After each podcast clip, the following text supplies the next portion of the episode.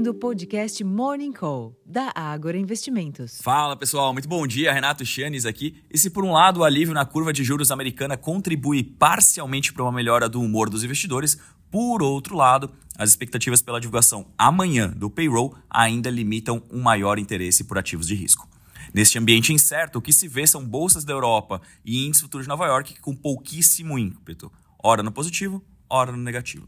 Saindo um pouco do mundo das bolsas, o dólar opera perto da estabilidade, os contratos futuros do petróleo voltaram a cair com força após sofrerem tombos de mais de 5% ontem, enquanto que os preços futuros do minério de ferro registraram perdas de 0,23% na madrugada em Singapura, cotados equivalente a 115 dólares e 20 cents por tonelada. Diante dessa nova falta de vigor no exterior, o apetite por ativos locais deveria continuar restrito por aqui. Dito isso, o foco dos investidores se volta ao Congresso, onde a votação do projeto de lei sobre a taxação de fundos de alta renda, exclusivos e offshore, foi adiada para o fim do mês.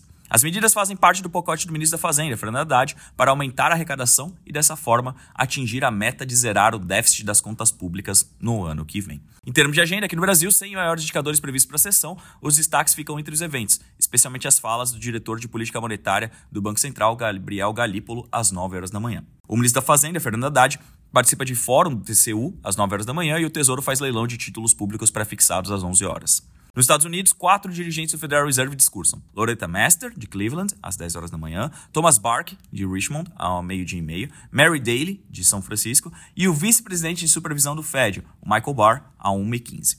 Entre os indicadores, destaque também para o indicador semanal de pedidos de auxílio-desemprego. Bom, pessoal, como vocês podem ver, realmente faltam gatilhos do lado de fora e, olhando aqui para dentro, o petróleo em queda, minério de ferro em queda, falta de notícias do fronte político, sugerem novamente que não teremos ímpeto. Ontem o Ibovespa fechou levemente acima da linha d'água, muito impulsionado pelo setor bancário. Né? O setor de bancos teve uma alta de 2% ontem, enquanto que a bolsa ficou praticamente no 0 a 0, 0,17% de alta. Então foi um evento micro que fez que a bolsa subisse ontem. Do ponto de vista macro, realmente a gente ainda carece de maior direcionadores. Sejam eles de ordem exógena, principalmente relacionado aos juros futuros nos Estados Unidos, sejam eles de ordem endógena, principalmente relacionado ao lado fiscal aqui no Brasil. Nesse sentido, eu vou ficando por aqui, desejando a todos um excelente dia, uma ótima sessão e até a próxima. Tchau, tchau.